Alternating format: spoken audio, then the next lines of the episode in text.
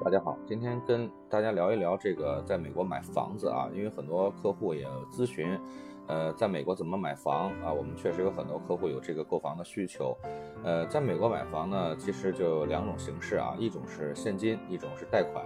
那么这两种方式呢，各有啊利弊。现金买房的这个交易过程呢，一般会比较快啊，买家容易从卖家方面呢获得这个更大的降价空间，同时也不用担心啊要付给银行这样的一个利息。那么贷款买房呢，可以帮助那些经济能力有限的人提前实现自己的美国梦，同时也是一种抗通货膨胀啊、抵税啊，还有积累信用的一个好办法。事实上呢，绝大部分的美国人都是在贷款买房。近年来呢，出于对这个子女留学、全家移民或者是房产投资的这种诸多因素的考虑，越来越多的中国人呢开始在美国购房。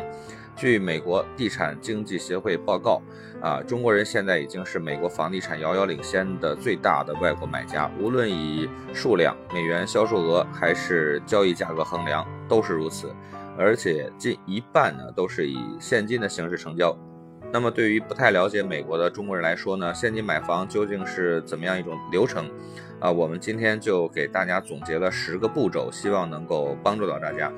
第一步呢，就是明确购房的目的，你是自住还是投资？买房的目的不同呢，挑选房产的标准也不一样。如果是自住的话呢，就需要慎重考察房产的现有状况，包括所处的社区、周围环境、配套设施等问题。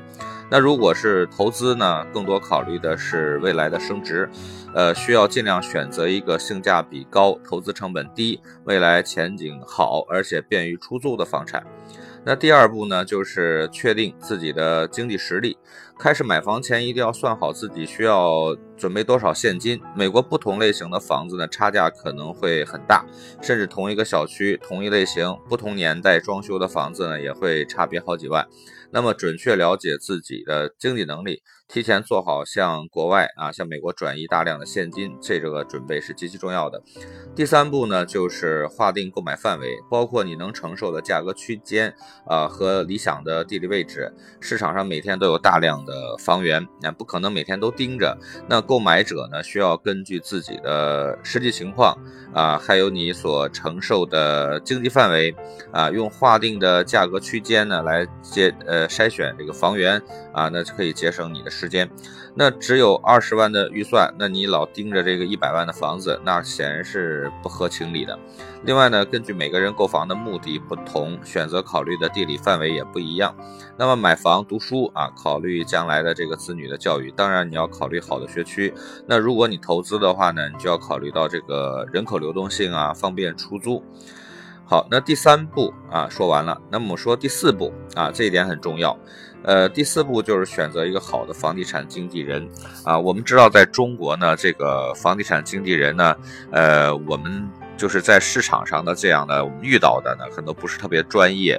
那么美国的这个，因为它的这个国情啊、房屋结构啊、房屋类型啊、交易过程啊这些注意事项跟中国都完全不一样。所以说，对于不了解当地情况的外国买家，也就是说中国买家来说，在这样一个举目无亲、差异极大的啊这样的一个国家投资，那么找到一个专业的、值得信任的房地产经纪人是极其重要的。虽然说美国的房源系统是公开的，但是专业的房产经纪人一般会有额外的房源数据库可以查看。另外呢，你可以更加仔细的了解房屋的状况、交易记录还有实际价值，同时呢，也能够第一时间啊，你看到这个热门的房源。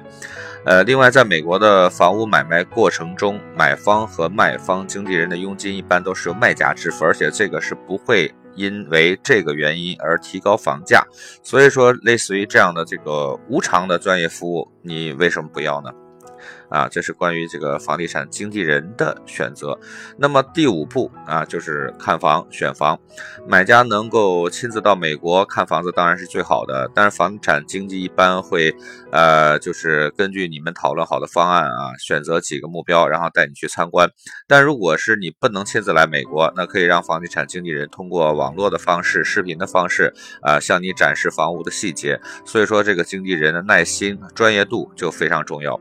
那第第六步的话呢，就是签署这个购房合同。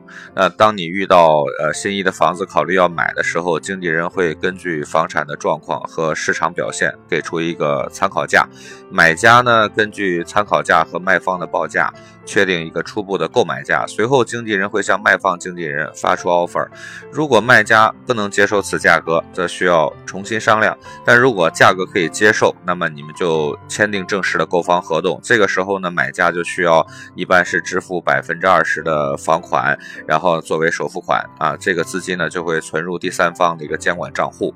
那么第七步就是做房屋检查，呃，房屋的维修成本呢，在美国呃是一个重要的开支。那如果你购买二手房，在签订购房合同之后，一定要请专业的这个检查机构对房屋进行全面的检查，然后提供检测报告。啊，所以说这个出现问题的时候呢，你也可以，呃，要求降低房款，要求维修，啊，甚至是取消交易。